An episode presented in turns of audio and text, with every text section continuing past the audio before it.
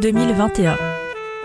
D'un confinement à l'autre, la file des étudiants précaires s'allonge toujours lors des distributions alimentaires. Les équipes éducatives comme les étudiants sont épuisées par l'incertitude, les innovations technologiques accélérées par une pandémie mondiale.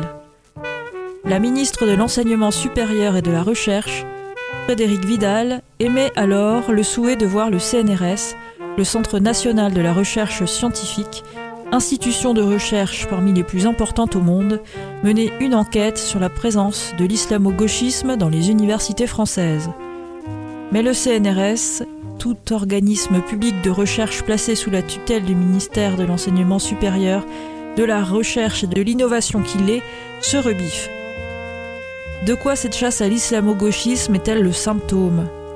Dans quel contexte s'inscrit cette demande de la ministre? Qu'apprend-on de la recherche et de l'enseignement supérieur en France et de la société française? Trois chercheurs de l'Université de Tours nous apportent leurs éclairages. Maboula Soumaoro, enregistré en 2019, soit bien avant cet épisode, parle de son parcours universitaire et du fait d'être une chercheuse noire en France. Juliette Grange pointe les logiques de financement et les différentes lois qui influent sur la recherche et les contenus pédagogiques et mettrait à mal la liberté académique des enseignants-chercheurs. Julien Giry relève le parfum d'extrême droite qui s'échappe de la formule islamo-gauchiste et revient sur son ancrage historique. Trois chercheurs, trois points de vue pour élargir le nôtre.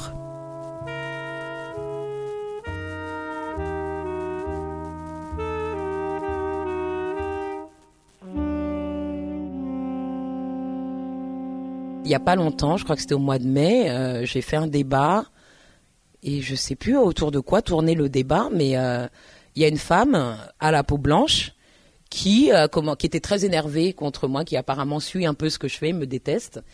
Maboula Soumaoro, maîtresse de conférence à l'Université de Tours, membre du laboratoire Interaction culturelle et discursive membre du Cercle d'études afro-américaines et de la diaspora de Paris. Et croit que je veux mettre à mal la République et détruire la France. Et je suis une obsédée de la race et je suis dans le mouvement décolonial et indigéniste, identitaire. Enfin voilà, plein de choses que, bon. Je lui ai dit, je crois que c'est ça qu'il a vexé, que, c'était une femme blanche et ça l'a énervée. Et, je crois qu'elle a essayé de se défendre en disant qu'elle n'était pas blanche ou, que je n'en savais rien. Et je dis c'est vrai, ça, ça elle avait raison. Je ne sais pas si elle est blanche ou pas, je connais pas ses origines. En tout cas, elle paraissait blanche. Et pour moi, le, paraître compte. C'est pas seulement, pas seulement être, c'est paraître. Moi, je parle pas d'essence, je parle d'apparence. Et ce que ces apparences, euh, le sens que revêtent ces apparences dans l'espace public. Ben, je lui ai dit que moi j'étais une femme noire et que pour moi elle était une femme blanche et que dans la société elle était traitée comme blanche et que moi je savais très bien que j'étais traitée comme noire. Et ça ne lui a pas du tout plu. Et j'ai l'impression que cette question de la parole publique, c'est-à-dire que ce qu'on a le droit de dire euh, dans des espaces particuliers, il y a ce que vous pouvez dire, euh, je ne sais pas moi, à vos amis, euh, dans, l'intimité, à votre famille, dans vos interactions, au magasin, enfin quand vous êtes en, position de consommateur. Et ensuite, il y a d'autres espaces, ce que vous dites quand vous êtes prof, ce que vous dites quand vous êtes à la radio, ce que vous, ce que vous dites à la télé. Et j'ai l'impression que avec certains types de cours, il y a certains types de discours qui sont totalement inacceptables. Totalement inacceptables. C'est-à-dire que si j'allais à la télé, euh, puisque là c'était une émission télé, en disant des choses du genre euh, j'aime la France, elle m'a tout donné, euh, j'ai échappé à la misère ivoirienne, j'ai échappé à l'excision, je suis avant j'étais sans papier, maintenant j'ai des papiers. Voilà, je suis reconnaissante. Je pense que personne ne me crierait dessus j'aurais pas de problème. Si maintenant, je, apparemment, je me permets de dire, oui, je suis française et je n'en ai absolument rien à faire. La question de l'amour que je peux porter ou ne pas porter à la France n'a aucun sens pour moi. Je vois pas pourquoi je devrais parler d'amour quand, quand on parle de la France, parce que j'ai l'impression qu'on ne pose pas cette question de l'amour de la France à tout le monde. Moi, on dirait qu'il faudrait que j'exprime publiquement mon amour euh, pour la France.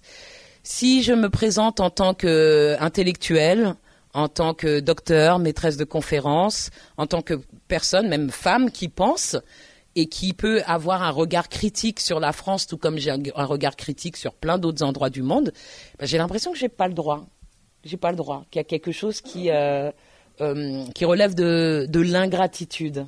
Moi, je devrais dire merci parce que la France m'a éduquée. Euh, J'étais à l'école comme tout le monde. De toute façon, c'est obligatoire. Oui, c'est gratuit, mais c'est obligatoire hein, l'éducation en France. En tout cas, jusqu'à jusqu'à 16 ans. Donc je suis allée à l'école et la France m'a tout donné, m'a tout appris et maintenant je cracherai euh, dans la soupe. Il y a mon identité, la façon dont je me positionne, dont je me définis, mais il y a aussi mon savoir. Moi j'y tiens à mon doctorat. J'y tiens, j'ai transpiré pour l'obtenir et en plus euh, je n'ai pas été financée. Donc euh, on peut pas me dire la France vous a tout payé. Moi, j'ai fait mes études, euh, enfin mon doctorat sans bourse doctorale. On m'a pas payé pour aller aux États-Unis. J'ai travaillé. Moi, j'ai grandi pauvre. Donc oui, j'ai eu droit à des allocations. Enfin, ma, ma, mère a eu droit à des allocations familiales euh, quand je quand je grandissais. Mais après, euh, j'ai beaucoup travaillé. J'ai travaillé très tôt. Donc j'ai pas l'impression de devoir euh, quoi que ce soit à qui que ce soit.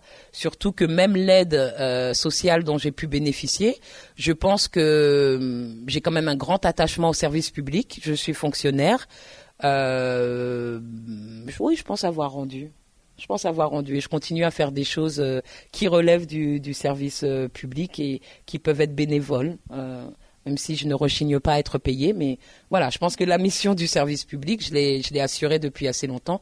Donc je pense avoir rendu tout ce que j'avais euh, à rendre. Just purse your lips and whistle, that's the thing. And always look on the bright side of life. Alors cette euh, comment dire cette inquiétude d'être désigné comme mal pensant, est-ce qu'on la retrouve peut-être au moment de rédiger les, plaquettes? Est-ce que vous avez déjà vu euh, des collègues qui peut-être s'auto-censurent dans les choix qu'ils peuvent faire dans leurs cours, ou alors qu'on leur dise ou là euh, là c'est risqué de de choisir telle thématique? Est-ce que c'est déjà le cas? Bon, certainement. Moi, je suis assez peu concernée dans la mesure où j'ai toujours privilégier ma liberté de pensée et de parole. Juliette Grange est agrégée de philosophie, docteur d'État et professeure philosophie moderne et contemporaine à l'Université de Tours, chercheur au laboratoire Interaction culturelle discursive et que les conséquences en termes de carrière euh, ne m'ont jamais inquiété. Euh, donc, euh, je dois dire que je me suis toujours considérée comme absolument libre. Bon, je pense qu'on a néanmoins une obligation de réserve. Je ne pense pas que ça soit respectueux des étudiants de présenter, sauf peut-être à des étudiants très avancés en séminaire de doctorat, des perspectives trop étroites. Donc, moi, quand je fais un cours de philosophie politique, je m'attache euh, certainement. Euh, il y a des éléments d'analyse euh, qui me sont propres, mais tout de même, surtout dans les premières années, à donner une idée de l'ensemble du champ et surtout donner une idée des différentes directions idéologiques et d'analyse que l'on peut que l'on peut euh, produire. Donc moi je suis peu concerné pour deux raisons parce que justement j'ai mis de côté euh, l'ambition de carrière. Je finis ma carrière à Tours par exemple, ce qui par rapport à mes publications et mes diplômes, euh, c'est c'est peut-être pas ce qu'on pourrait souhaiter ou ce qu'on voit mis en œuvre avec d'autres collègues, mais du coup ça m'a donné une grande liberté de parole. Par ailleurs, j'ai une éthique personnelle, une éthique professionnelle qui fait que globalement, au moins dans les trois premières années, j'essaie de donner euh, plusieurs types d'analyses aux étudiants sachant que je reconnais leur liberté ensuite de se diriger plutôt vers tel type d'analyse ou vers tel engagement que vers tel autre. Donc je me sens assez peu concerné. Je sais que la censure, mais ça existe depuis très longtemps, existe dans la mesure où beaucoup de gens se disent oui mais je vais pas faire ça, ça va pas être bon pour ma carrière, ou bien je vais écrire plutôt tel article dans tel champ et selon telle modalité parce que ça me permettra peut-être de trouver place dans telle université parisienne Bon, parfois ce sont de mauvais calculs d'ailleurs. Je pense que euh, il y a plus de peut-être de courage, mais aussi euh, euh, finalement il n'y a pas toujours des effets de ces compromissions. Donc oui, il y a une autocensure en philosophie, ça c'est clair, ou des choix intellectuels qui, qui, ne sont pas spontanés, qui sont dus au fait que, étant donné la faiblesse de nos effectifs, nous avons très très peu de postes de titulaires en philosophie dans les universités françaises et dans les centres de recherche. Donc la lutte est extrêmement serrée, par exemple, pour un, pour un poste de maître de conférence, y compris à Tours, on a très souvent 80 dossiers. Donc euh, c'est vrai qu'il y a certainement des autocensures. Moi, je me suis pas senti concernée. Euh, il y a aussi des autocensures, mais je me sens pas concernée parce que je suis toujours pluraliste par éthique professionnelle. Donc certainement, euh, un certain nombre de, de collègues font des choix qui sont des choix, soit qui passent sous silence certaines de leurs sensibilités, soit sont des choix, choix stratégiques dus aux circonstances. Donc bon, il y a une réponse personnelle. Alors globalement, moi, je ne saurais pas le mesurer. C'est surtout qu'en philosophie, notre recherche est très individuelle encore. Donc, euh, ça concerne en fait des profils personnels. Euh, alors, c'est très difficile de généraliser.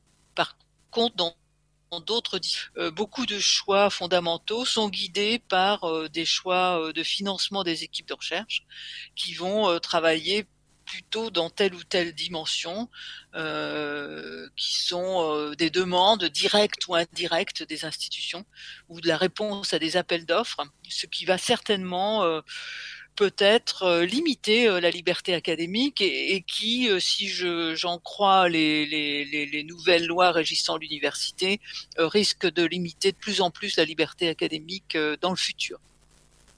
C'est une petite phrase de la ministre de l'Enseignement supérieur qui fait polémique depuis dimanche. Moi, je pense que l'islamo-gauchisme gangrène la société dans son ensemble et que l'université n'est pas imperméable. L'université fait partie de la société. Pour Frédéric Vidal, certains universitaires ou associations étudiantes profitent de leur statut pour véhiculer des idées militantes, voire radicales au sein des établissements. Invitée à réagir sur ses propos à l'Assemblée, elle persiste et confirme lancer une enquête diligentée par le CNRS. Oui, je vais demander effectivement à ce que l'on fasse un bilan de l'ensemble des recherches qui se déroulent dans notre pays. Une action dont se félicite le député Les Républicains Éric Diard, co-rapporteur de la mission sur la radicalisation dans les services publics. C'est euh, un dossier qu'il faut prendre en main fortement parce que, comme je vous l'ai dit, le séparatisme dans les universités comme dans le sport est malheureusement un sujet qui monte. Mais selon Éric Coquerel, député La France Insoumise, ce combat n'est qu'un prétexte pour le gouvernement. C'est un épouvantail qui sert à, pour, ce qui la concerne, à, cacher, je crois, à parler autre chose que le bilan catastrophique de l'université. La conférence des présidents d'université a aussi réagi. Dans un communiqué, elle fait part de sa stupeur face aux propos de la ministre.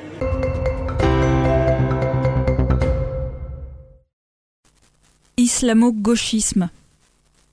Mais ça veut dire quoi au fait, islamo-gauchisme? Ce mot s'est imposé comme ça dans l'espace public comme une sorte de, mot valise. Hein. C'est islamo-gauchisme. Est-ce que c'est islamiste, islam euh, En tout cas, gauchiste, ça c'est sûr. Julien Giry est docteur en sciences politiques, qualifié aux fonctions de maître de conférences en sciences politiques, en sociologie et en sciences de l'information et de la communication. Il est membre du programme ANR Vigier, vérification de l'information dans le journalisme sur Internet et dans l'espace public. Sans qu'on lui en donne vraiment un sens qui soit tout à fait, euh, tout à fait stabilisé, en fait, on utilise ce mot, comme fake news, c'est un mot un peu valise, un peu fourre-tout, on peut regrouper pas mal de choses sous cette appellation, mais c'est pas grave, il est vague, mais on l'utilise quand même parce qu'il est censé faire sens d'une réalité qu'on n'arrive pas à définir, soit pour le fémiser, soit pour la catastrophiser, soit parce que justement on n'arrive pas à en saisir un petit peu. Euh, un petit peu l'essence. Ça, je crois que c'est quand même la première caractéristique de ce type, euh, de type de formule un peu comme ça, euh, vagues, qui sont lancées dans l'espace public. Alors, si on essaie de faire un petit peu euh, l'historicité de, ce terme, en fait, on se rend compte qu'il y a quand même plusieurs origines, plusieurs, plusieurs racines. D'abord dans les années 90, où d'une part, Hartmann, dans un, dans un ouvrage, le, le prophète et le prolétariat, explique que jusque-là, la gauche, la gauche radicale, la gauche trotskiste, hein, dans laquelle il vient, euh, n'a pas su saisir quelque part les potentialités révolutionnaires euh, de certaines formes euh, d'islam.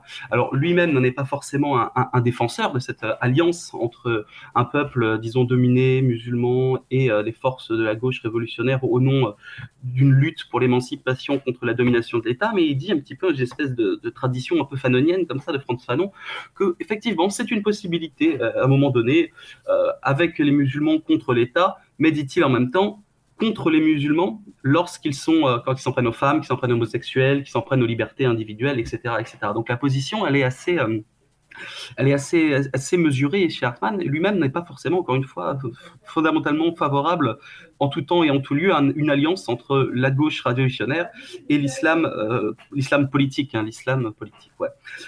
Dans le même temps, François Burga, politologue français, utilise aussi cette expression islamo-gauchiste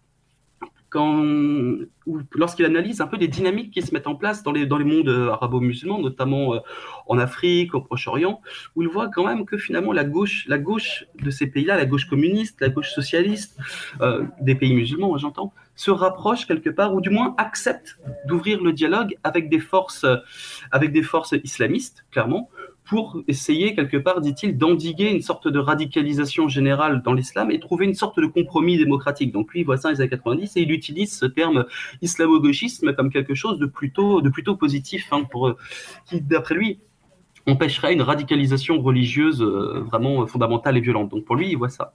Euh, le troisième moment où ce mot apparaît dans l'espace public francophone, c'est autour des débuts des années 2002-2003, lorsque Pierre-André Taguieff utilise ce terme quelque part pour montrer qu'il existerait, selon lui, cette convergence que dont Hartmann parlé entre une partie de la gauche, de la gauche radicale, hein, les communistes révolutionnaires, partie de militants un peu euh, autonomes, trotskistes, etc., et une partie des musulmans français autour de la question israélo-palestinienne.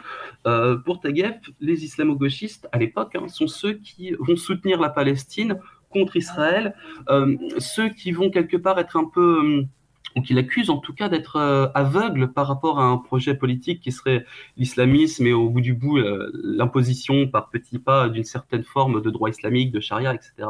Donc voilà, je crois que c'est à peu près les trois, les trois origines du mot qu'on voit.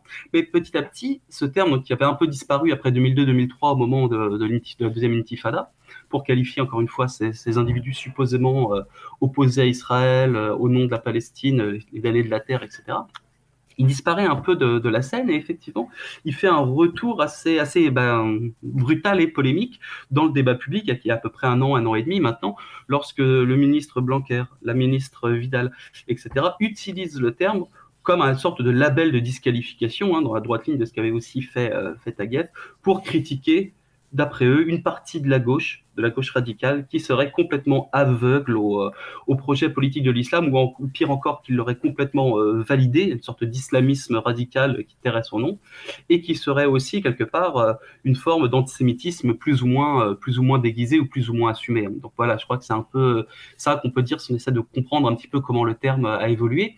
Et ce terme, il a surtout évolué, disons-le clairement, au sein des sphères de la droite radicale des années 2000 aux années 2020. C'est vraiment un terme, quand on regarde un petit peu euh, où est utilisé ce terme, hein, les espaces sociaux, les espaces numériques utilisent ce terme, comme a pu le faire euh, collègue Chavalarias, on voit très bien que c'est un terme qui d'abord a été utilisé à la droite de la droite, à l'extrême droite, et qui petit à petit a gagné une partie de la droite traditionnelle, la droite dite républicaine, et une autre partie qui est la gauche, la gauche républicaniste, hein, la gauche un peu qu'on appelle parfois laïque, laïcarde, disons pour le dire vite, la gauche un peu euh, chevènement valse. Quoi cette formule aussi là d'islamo-gauchisme, elle fait écho à, d'autres formules. Euh, voilà, qui ressemblent également à des, mots valises. Hein. Il y a judéo-bolchevisme, euh, judéo-maçonnisme. Voilà, on, peut en, trouver plusieurs. Alors, est-ce qu'elles sont euh, de la même étoffe, toutes ces formules?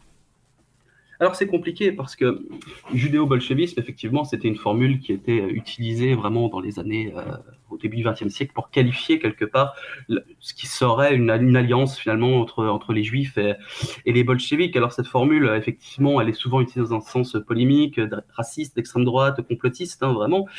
Mais elle a quand même une une, certaine substance si on considère que beaucoup de leaders de la révolution bolchevique pouvaient être eux-mêmes de confession juive. Donc de ce point de vue-là, elle peut avoir un sens bien entendu. Ce qui est problématique, c'est les usages qui en sont faits pour disqualifier tout un tas de, mouvements, de mouvements, euh, de mouvements communistes, pour aussi euh, disqualifier, j'allais dire, dans l'espace public francophone, de ce point de vue-là, tout ce qui serait à ce que Charles Maurras appelait à l'époque les quatre États confédérés, hein, qui seraient les ennemis de la France, l'anti-France, disait-il, qui étaient évidemment les juifs, les francs-maçons, euh, les communistes euh, et, les protestants. À l'époque, on voit ça. Donc oui, effectivement, il y a des usages ici de disqualification, comme les termes islamo-gauchistes, qui peuvent se rapprocher. Mais je ne pense pas qu'on puisse tout à fait les mettre quand même euh, sur le même plan. En revanche, il y a des, euh, qualitifs de disqualification pure qui ont existé dans l'histoire politique. On pense par exemple aux hitléro-trotskistes. Là, on est plutôt sur ce genre de choses, de conjonction de franges qui a priori n'ont pas grand-chose à voir entre elles.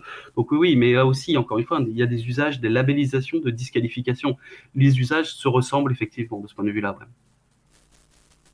L'islamo-gauchisme n'est pas une réalité scientifique.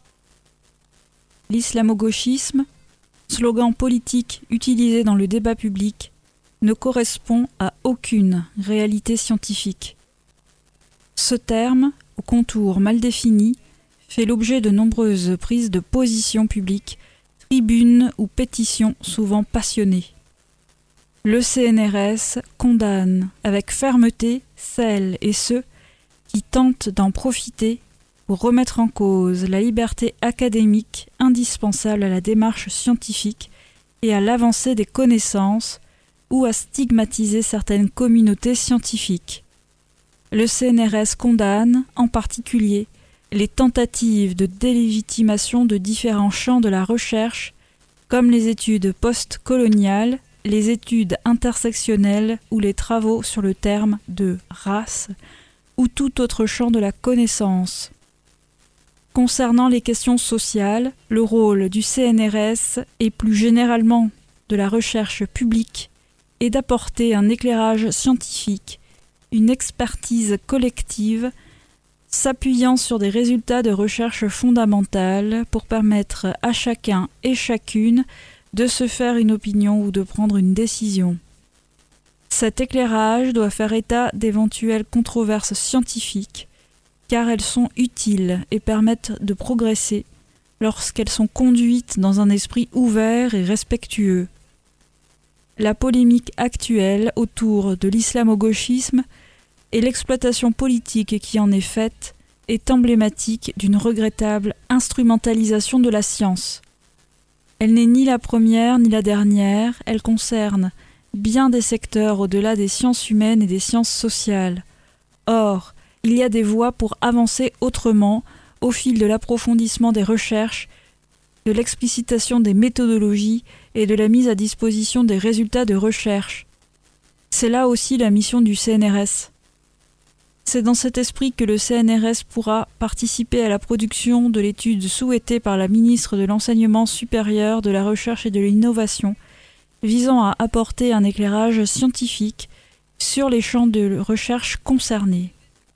Ce travail s'inscrirait dans la continuité de travaux d'expertise déjà menés sur le modèle du rapport recherche sur les radicalisations, la forme de violence qui en résulte et la manière dont les sociétés les préviennent et s'en protègent, réalisé en 2016 par l'Alliance Athéna qui regroupe l'ensemble des forces académiques en sciences humaines et sociales dans les universités, les écoles et les organismes de recherche ou du rapport, les sciences humaines et sociales face à la première vague de la pandémie de Covid-19 enjeux et formes de la recherche réalisée par le CNRS en 2020. Communiqué du CNRS du 17 février 2021. Euh, j'ai plus souvent croisé dans à l'université française des gens qui pouvaient être d'origine africaine et qui étaient nés euh, dans leur pays. Maboula Soumaoro. Enfin, en dehors de la France, ou même j'ai croisé plus de personnes issues des Outre-mer, mais qui venaient, euh, je sais pas, de, la Guadeloupe ou de la Guyane, que des gens euh, d'origine africaine nés en France. Moi, je trouve que c'est nous qui sommes complètement invisibles. Comme si c'était plus facile pour, euh, pour la France, pour la République, pour les institutions, je sais pas, pour les personnes même, de d'interagir avec quelqu'un qui venait carrément de l'extérieur. Nous, c'est comme si on, représentait une, une sorte de comment dire, ambiguïté. C'est-à-dire qu'on veut, moi, on veut que je sois de la Côte d'Ivoire. Euh, je, peux rencontrer des gens euh, qui vont me dire, bah, jusqu'à aujourd'hui, ah, vous venez d'où? Alors quand j'ai pas envie de discuter, je vais dire, bon, je viens de la Côte d'Ivoire, comme ça c'est réglé, puisque c'est de ça dont vous voulez parler. Et ensuite, qui vont me dire, ah ben moi j'ai vécu 17 ans en Côte d'Ivoire, eh ben moi pas du tout. Moi pas du tout. Alors qu'est-ce qu'on fait maintenant? Pourquoi? Pourquoi c'est impossible de m'ancrer en France hexagonale Et je me dis pourquoi et à quoi ça sert. Donc euh, au niveau même de, des institutions, au niveau de l'université, moi j'ai eu très peu de professeurs qui, euh, avaient mon profil. Est-ce que c'est chronologique Est-ce que c'est historique Est-ce que je fais partie de la euh, première génération à euh, je sais pas moi atteindre le, niveau de diplôme qui fait qu'on peut avoir des postes à l'université? Je sais pas. Je crois qu'il y a des gens issus d'immigration qui sont bien plus âgés que moi et qui ont eu les mêmes diplômes que moi et qui n'ont pas intégré. Euh, on dirait qu'il y a une impossibilité. Moi, on m'a déjà pris, même ici à l'université, un collègue euh, à qui je, avec qui je discutais dans mon bureau en français. Le collègue a préféré croire que j'étais américaine. Ah, vous êtes française? Ben oui, c'est pour ça qu'on parle en français depuis tout à l'heure. Euh, parce qu'il m'avait pris pour une lectrice. Vous connaissez les lecteurs qui, qui, qui, vous euh, euh, donnent les cours de linguistique ou des choses comme ça. Et même moi, les meilleurs des lecteurs que j'ai pu croiser au fil des ans, même ceux qui parlaient un français impeccable, j'ai toujours entendu un petit accent, quelque chose. Donc je me suis dit, est-ce qu'au niveau de mon élocution, est-ce qu'au niveau de ma manière de parler, est-ce que je peux passer pour anglophone? Non, je ne pense pas. Donc je m'interroge encore sur la raison pour laquelle ce collègue a préféré m'imaginer, m'imaginer anglophone. Et pour moi, m'imaginer euh, anglophone, c'est ça a à voir avec euh, avec mon corps, avec la couleur de ma peau, et à cette impossibilité à m'ancrer dans, dans, le territoire euh, français, quel qu'il soit. Moi, c'est comme ça que que je le vois après y avoir, enfin après l'avoir vécu, après y avoir réfléchi, puis surtout après l'avoir beaucoup étudié, puisque tout à l'heure je parlais de ma spécialité je sais pas pourquoi. en tout cas, il y a quelque chose qui se passe et on a l'impression en plus que dès qu'on en parle, non, non, non, non, non, non, non, qu'est-ce que tu vas t'imaginer? Oh, mais non, pas du tout. Bah, si. Pourquoi je serais américaine? Quand je suis partie aux États-Unis, c'était aussi pour étudier. Donc j'ai vraiment découvert un champ d'études qui euh, vraiment peine à, s'installer en France, mais il y a des choses qui se font. Et ce sont les études. Euh, donc moi j'ai fait des études des études d'anglais à l'origine, et ensuite je me suis spécialisée en études euh, afro-américaines. Et quand je suis partie aux États-Unis, je me suis spécialisée en ce qu'on appelle les études de la diaspora noire africaine. Donc en gros, c'est de la civilisation et qui s'intéresse aux populations donc d'ascendance africaine, proche ou lointaine, dans les territoires anglophones des Amériques, puisque j'avais cette formation euh, d'angliciste. Et après, avec le voilà, au fil des années, je me suis aussi intéressée euh, aux populations afrodescendantes euh, qui ne sont pas anglophones. En fait, je me suis retournée vers moi-même, essayer de réfléchir au fait d'être noire et d'origine africaine en France hexagonale. Et j'insiste toujours sur cette notion de, France hexagonale parce que en France, on oublie que la France n'est pas constituée que de sa partie européenne ou continentale. On a ces territoires qu'on appelle les territoires d'outre-mer. Je je sais pas, la Martinique, la Guadeloupe, la Guyane. Euh, on peut penser à la Réunion. On pourrait aller même euh, jusqu'à, je sais pas moi, Tahiti, enfin toute la Polynésie française. Enfin, il y a tous ces territoires auxquels on ne pense jamais depuis euh, la France hexagonale. Et pire, moi, je suis parisienne. Donc, si je ne travaillais pas à Tours, je ne penserais même pas à Tours. Donc il y a, y, a, y, a comme, y a comme ça des, des tendances à centraliser euh, qui font que on rend invisible d'autres d'autres territoires.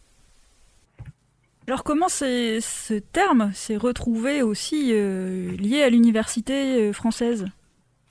Alors c'est ça qui est assez intéressant. Je crois qu'il faut, il faut prendre ça un peu plus, un peu plus globalement. Julien Giry. On voit que de toute façon, ce type de, thématiques hein, se sont imposées plus largement dans l'opinion publique en général. Ça serait peut-être un peu long d'expliquer comment finalement euh, une partie de la droite, de l'extrême droite, on comprend pourquoi euh, par haine de la gauche a des musulmans, euh, par crainte ou, rejet de l'islam, c'est tout à fait tout à fait naturel. Et on voit comme depuis plusieurs années qu'une partie de la gauche aussi a récupéré ces, ces, termes, ces termes à gauche, le printemps républicain par exemple, ou même des gens qui sont à riposte laïque, qui viennent de la gauche, etc.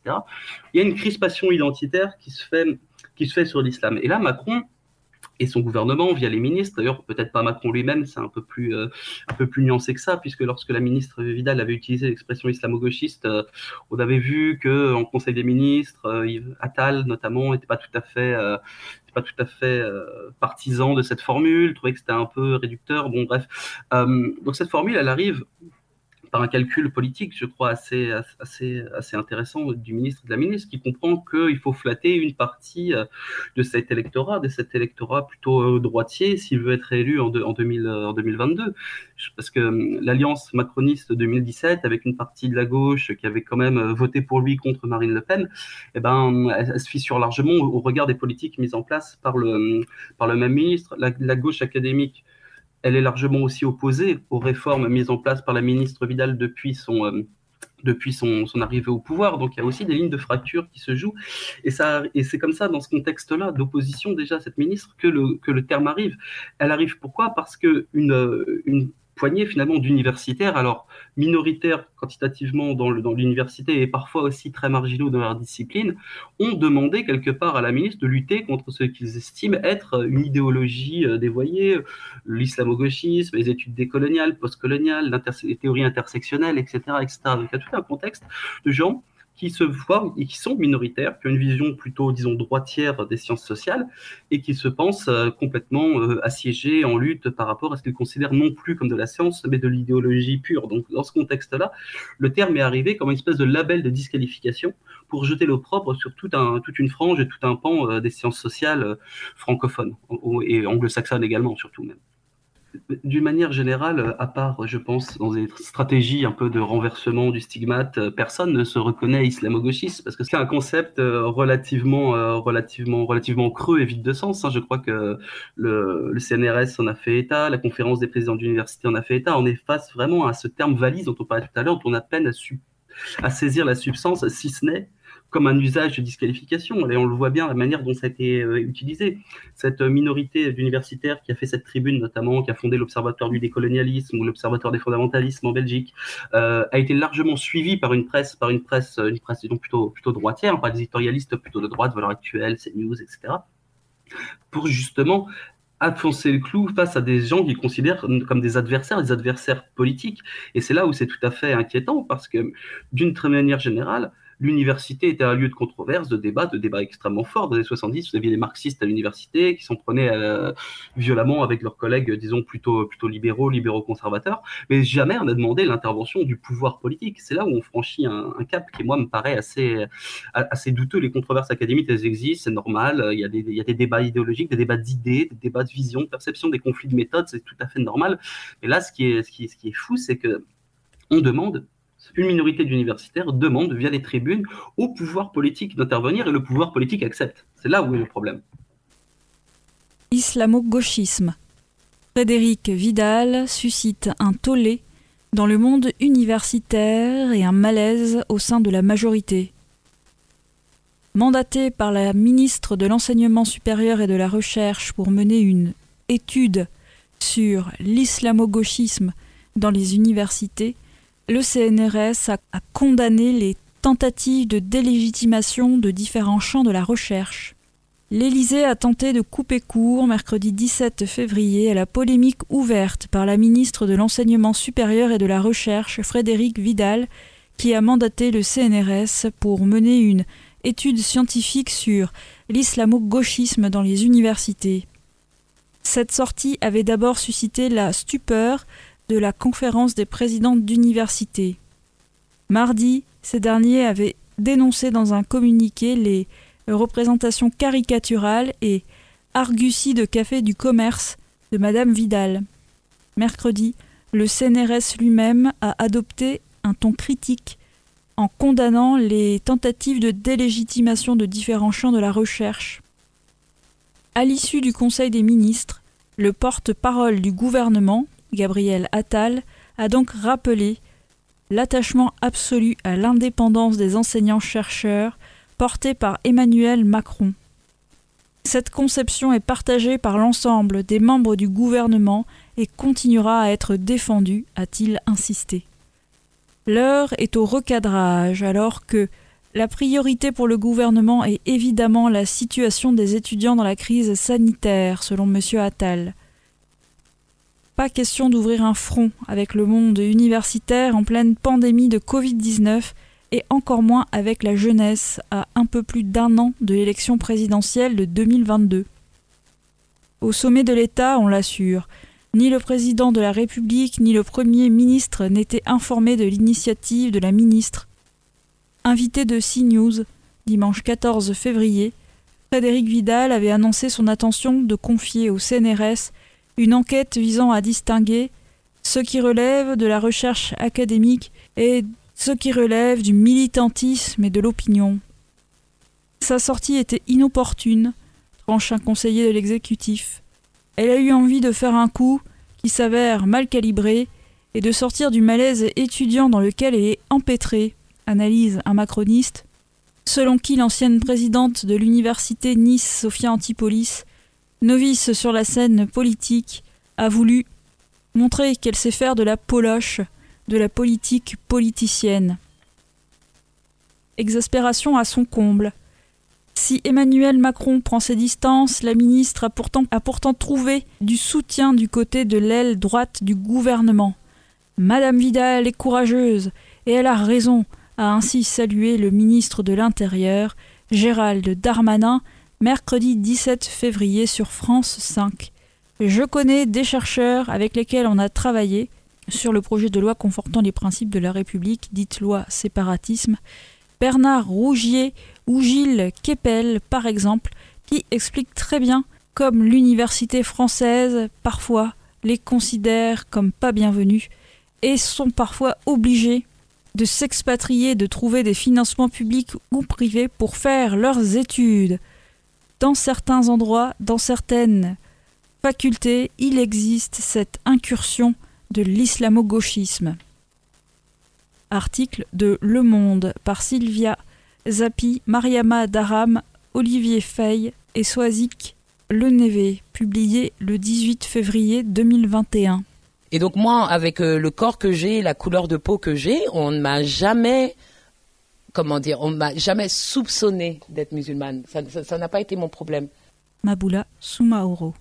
Pour moi, je suis déjà, euh, enfin, quand les gens me perçoivent, je suis une femme noire et ils vont se dire, euh, c'est une femme noire ou c'est une femme africaine, pas antillaise, non, vraiment africaine. J'ai une tête d'africaine apparemment et des traits d'africaine. Et donc la question de l'islam, euh, les gens qui se connaissent, qui s'y connaissent pardon en culture, euh, je sais pas d'Afrique de l'Ouest, pourraient savoir par mon nom de famille, mais ça il faut, connaître, que de toute façon, euh, je sais pas, les djoulas sont musulmans. Enfin, si vous rencontrez quelqu'un qui est djoula, il a de grandes chances d'être musulman. Si vous croisez un soumoro, il y a de grandes chances euh, que la personne euh, soit, soit musulmane. Si je m'appelais par exemple Mariam, les gens devraient savoir comprendre que Mariam c'est Marie et que Mariam, c'est la version euh, africaine de l'Ouest et musulmane de, Marie. Voilà. Mais ça, c'est un savoir qui n'est pas connu. Donc, quand les gens, quand je dis aux gens que je suis musulmane, quand je dis que je suis, en plus, je suis une très mauvaise musulmane, mais je suis musulmane quand même. mais quand je dis que je fais le ramadan, ou quand, euh, voilà, euh, parce que je, fais le ramadan quand même, les gens ont du mal à le croire. Et donc, c'est comme si ces strates de mon identité, elles étaient, euh, comment dire, elle ne pouvait être que binaire ou très très simple. C'est-à-dire noir c'est noir, africain c'est africain, musulman c'est autre chose. Enfin voilà. Alors qu'on peut être noir et musulman et noir et plein d'autres choses. Mais quand on me voit, vu que je ne suis pas voilée, par exemple, ben on, va jamais jamais m'associer à l'islam.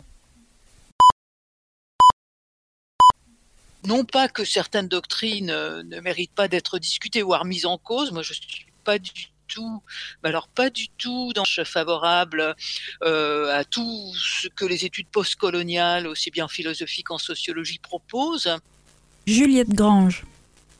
Euh, mais je pense que ça doit, être discuté dans le champ universitaire, par les universitaires, et que les politiques n'ont pas à guider euh, à partir de quoi d'ailleurs euh, les doctrines euh, qui sont élaborées dans les dans les groupes de recherche, dans les équipes de recherche, qui doivent rester libres de leurs de leurs conclusions ou de leurs travaux ou de leurs choix. Mais euh, donc euh, il y a euh, dans l'ensemble une mise en cause de ce qu'on appelle la liberté académique, qui est d'ailleurs un droit constitutionnel des professeurs, ceux qui en rendent professeurs des universités, c'est-à-dire ils sont complètement libres de définir leurs objectifs de recherche, leurs objets de recherche, et aussi leurs thèmes d'enseignement, la manière dont évidemment on respecte des maquettes, on respecte des règlements administratifs, cela va de soi, mais si j'ai par exemple un cours à technologie et politique, eh bien, je suis libre d'élaborer complètement mon séminaire ou mon cours comme je l'entends, évidemment en respectant un certain nombre de règles, mais absolument comme je l'entends. Et c'est peut-être cela qui a été mis en cause. Tout va très bien, Madame la Marquise. Tout va très bien, tout va très bien. Euh, la, question de ce qui est enseigné, ce qui n'est pas enseigné, et ce qui est enseigné, c'est ce qui est valorisé, ce qui est digne d'être connu. Et donc on s'aperçoit, enfin moi je me suis aperçu qu'à un moment, pas mal d'aspects de ma vie bah, ne sont pas dignes d'intérêt puisqu'ils ne sont pas enseignés. Enseigner quelque chose, c'est valoriser quelque chose. Et moi, je suis, je n'apparaissais jamais nulle part. Donc, est-ce que ça voudrait dire que je n'ai pas de valeur? Beaucoup de choix fondamentaux sont guidés par euh, des choix euh, de financement des équipes de recherche qui vont euh, travailler plutôt dans telle ou telle dimension, qui sont des demandes directes ou indirectes des institutions, ou de la réponse à des appels d'offres, ce qui va certainement peut-être euh, limiter euh, la liberté académique et, qui, euh, si j'en crois les, les, nouvelles lois régissant l'université, risque de limiter de plus en plus la liberté académique dans le futur. Pourtant, il faut, il faut que l'on vous dise, on déplore un tout petit rien. Moi, je pense avoir connu pas mal de liberté dans ma carrière, ce qui m'a d'ailleurs maintenu dans ce dans ce métier on a euh, très grande liberté personnelle euh, et je crains que dans l'avenir, euh, mes jeunes collègues soient moins libres que je ne l'ai été dans la mesure où il faut intégrer des processus collectifs avec donc directement ou indirectement des régulations dans le choix en fait des écoles de pensée, des objets d'études et peut-être des objets d'enseignement dans l'avenir. Allô ah, Allô, allô Martin Quelle nouvelle? Ma jument grise Morte aujourd'hui. Expliquez-moi Cocher fidèle Comment cela s'est-il produit? Et alors, qu'est-ce qui va se passer, euh, admettons, à, l'université à la rentrée? Parce que là, bon, on entend moins parler dans les médias euh, de cette... Euh, de l'islamo-gauchisme à l'université, mais euh, ça ne veut pas dire que le, feu est éteint. Alors, Qu'est-ce qui va se passer. On, verra, j'espère en tout cas euh, que notre ministre aura des choses beaucoup plus importantes à faire, comme par exemple, je sais pas moi, ouvrir des postes, trouver, euh, se, prendre en charge le bien-être des étudiants qui auront beaucoup souffert, trouver des places en CTU, euh, des choses comme ça. J'espère vraiment qu'il y aura quand même des, des, choses beaucoup plus importantes que, que ces espèces de, de gesticulations à visée électorale ou ces espèces de, de faux débats qui font diversion en fait sur les vrais problèmes qui touchent l'université française, qui sont extrêmement, extrêmement nombreux. Je pense que la rentrée, ça sera comme tous les ans, on verra des étudiants qui n'auront pas de place pour s'inscrire, qui n'auront pas de place pour s'asseoir dans les amphis.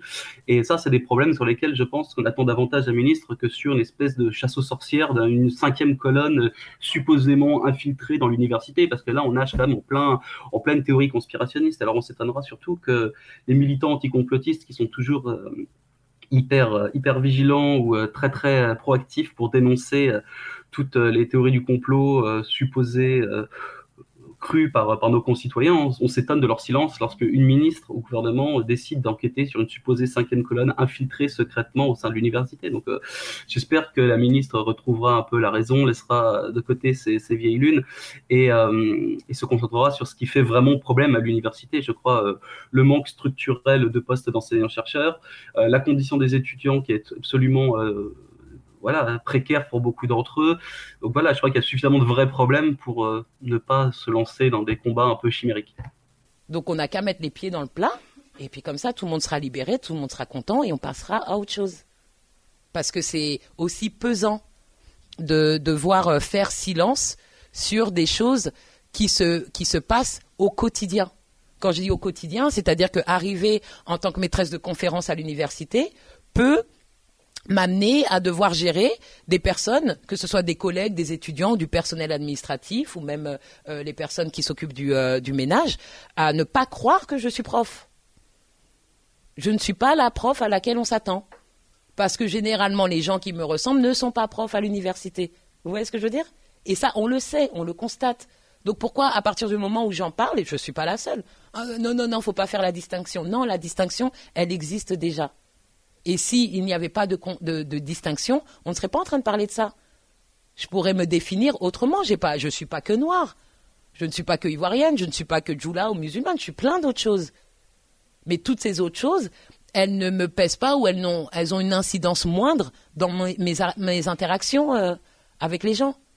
Si j'arrivais à Tours en tant que femme de ménage, je pense pas qu'on me dirait Vous êtes sûr que vous êtes la femme de ménage? C'est bien vous? C'est bien vous la femme de ménage? Non, je pense plutôt que vous êtes prof. Hmm, ça m'est jamais arrivé.